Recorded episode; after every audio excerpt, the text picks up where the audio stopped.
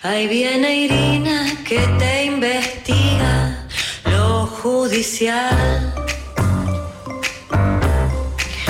Ella te intima y no escatima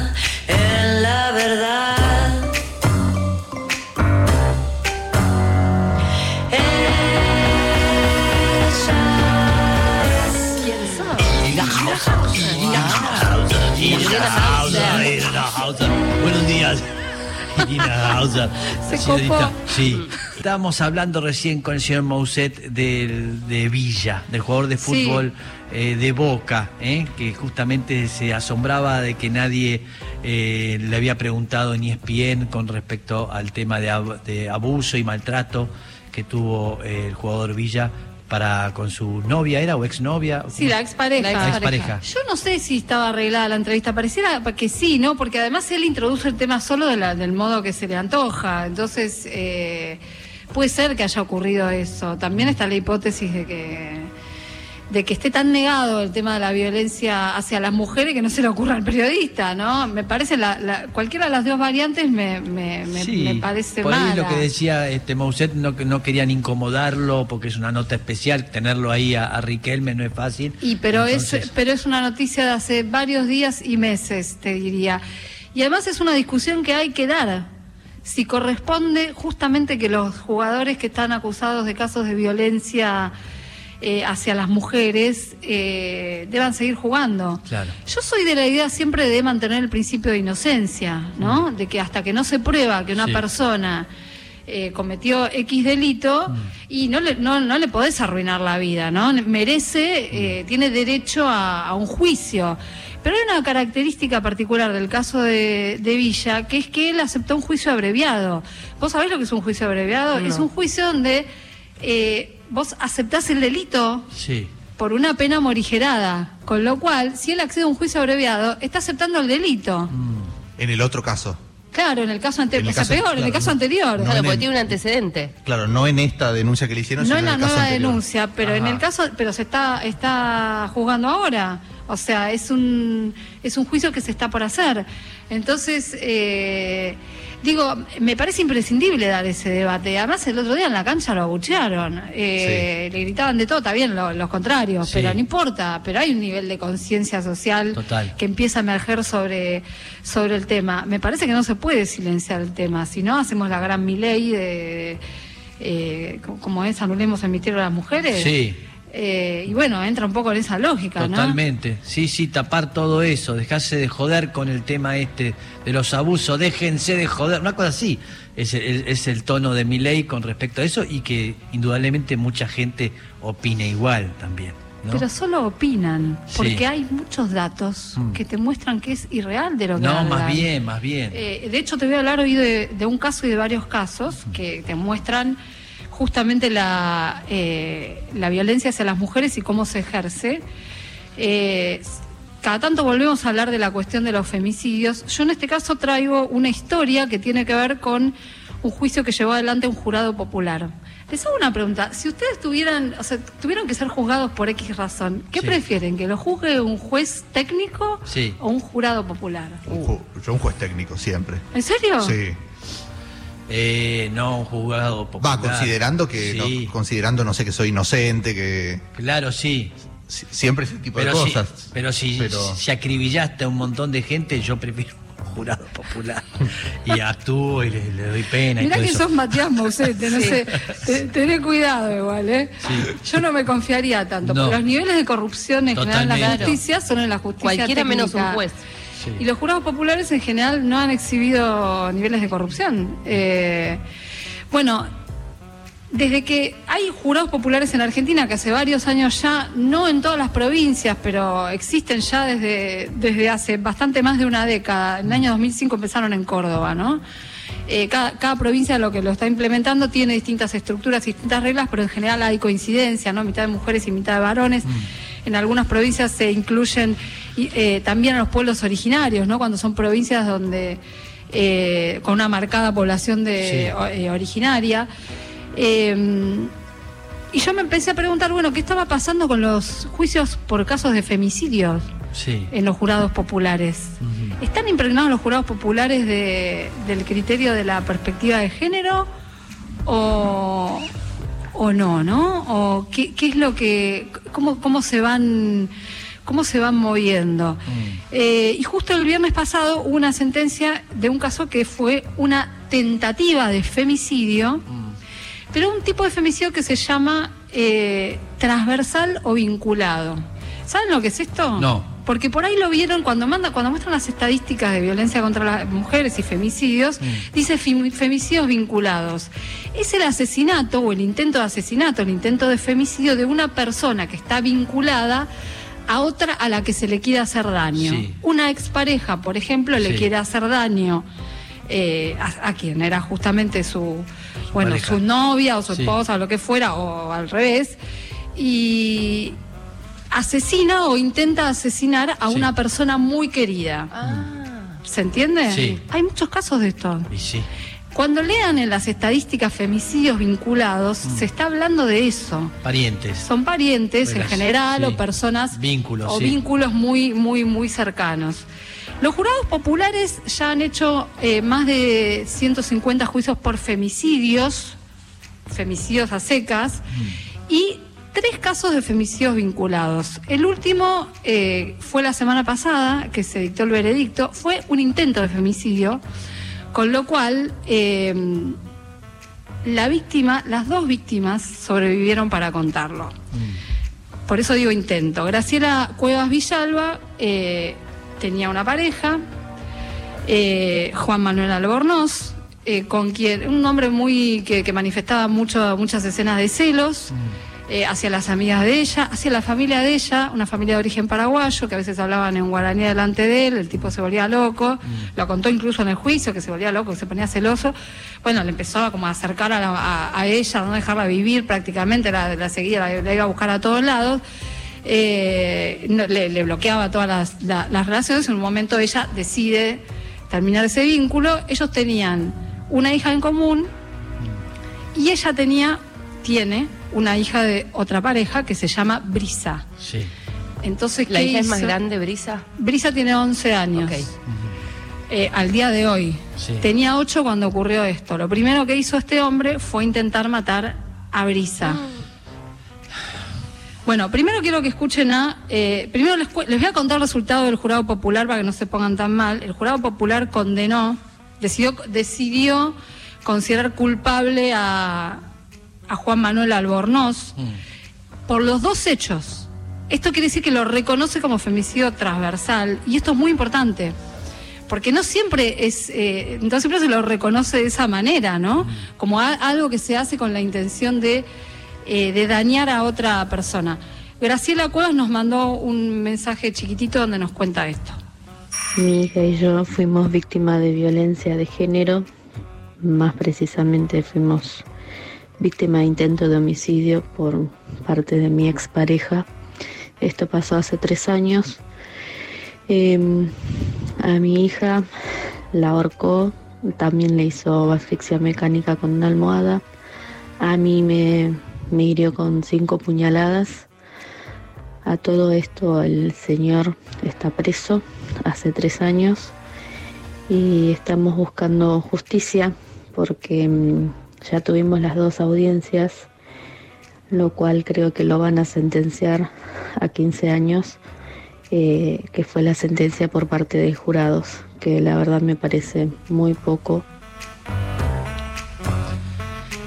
Una aclaración, el Sí. jurado no pone el monto de la pena, Ok. ¿no? Graciela se quedó con, con esta idea porque es una tentativa de femicidio, ¿no?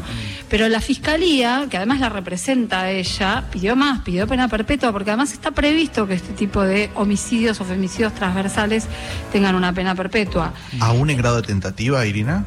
Eh, esa es la discusión. Claro. Esa es la discusión.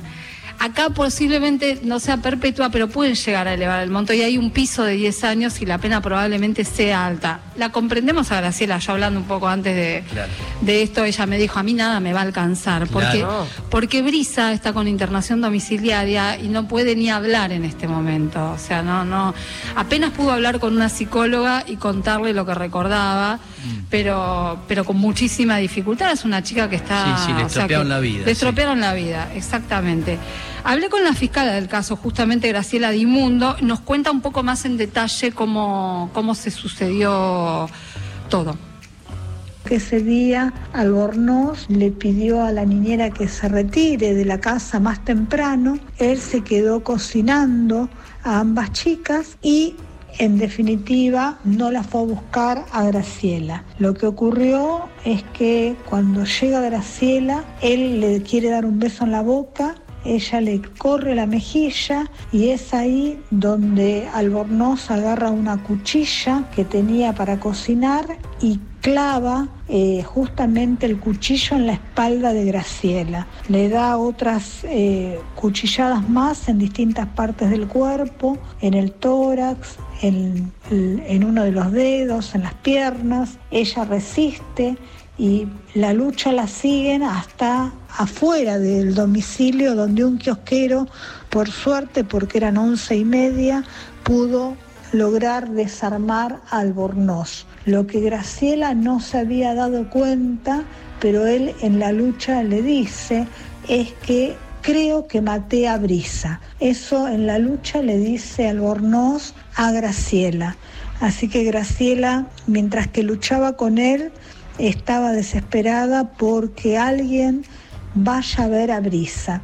Eh, y efectivamente Brisa estaba toda tapada, con un- estaba inconsciente y luego de bastante tiempo de terapia en este lugar de internación domiciliaria que tiene, porque Brisa, como él intentó asfixiarla, no solo apretándola del cuello, sino también poniéndole una almohada en, en la cabeza, además de darle un golpe muy fuerte en el cráneo, que le causó un céfalohematoma eh, muy importante.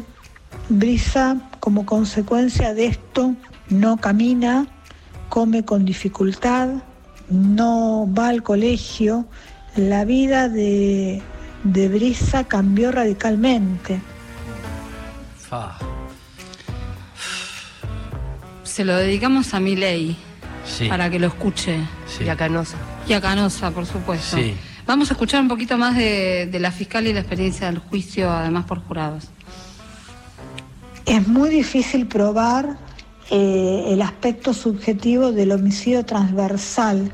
Nosotros decimos homicidio transversal a un homicidio agravado, que la intención es utilizar ese homicidio como un medio para hacer sufrir a una pareja.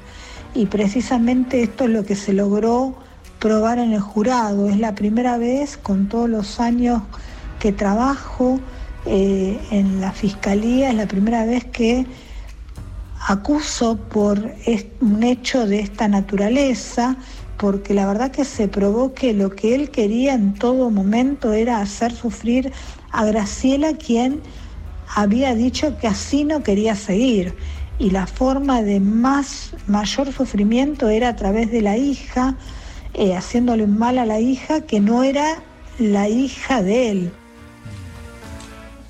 Claro, porque a la otra hija no le hizo nada. Claro, que es la hija de él, claro, por supuesto. Claro, los, los otros dos antecedentes de, de femicidios transversa- transversales que, que hay, en uno el femicida mató a la madre y a la abuela y en el otro mató a la pareja de la expareja. Sí. Eh, y en los dos casos hubo, hubo condena. En el 85% de los casos que se juzgaron en juicio por jurado popular de femicidios en general, que fueron 148 para ser exactos, 85% de los casos terminó en condena. Es bastante alta Sí. la, la- la proporción. Eh, en un momento, no sé si se acuerdan que hubo un juicio que no fue por femicidio, sino por, eh, por un- una violación en- grupal en Miramar, que hubo un jurado popular que absolvió eh, y hubo un escándalo, ¿no? Donde se empezaron a preguntar qué pasa, ¿no? Sí. Eh, los prejuicios de género atraviesan, Sí. bueno, ¿qué pasa? ¿Están reflejados en, la gente? Sí. Y probablemente. Bueno, de esto le sobre esto hablé con Sidoní Porterí, que es una de las personas que investigan juicios por jurados desde el Instituto de Ciencias eh, Penales y Sociales, y esto trataba de explicarnos. Ante la pregunta de si el análisis de la prueba eh, interviene en perjuicios y estereotipos, la respuesta honesta es que sí. Ahora, si nos preguntamos si esto explica la decisión del jurado, la respuesta definitivamente es que no. ¿Por qué no? Bueno, porque estaríamos pasando por alto lo propio del jurado, que es que decide por medio de una deliberación. Y deliberar no es sumar individualidades, eh, levantar la mano y votar.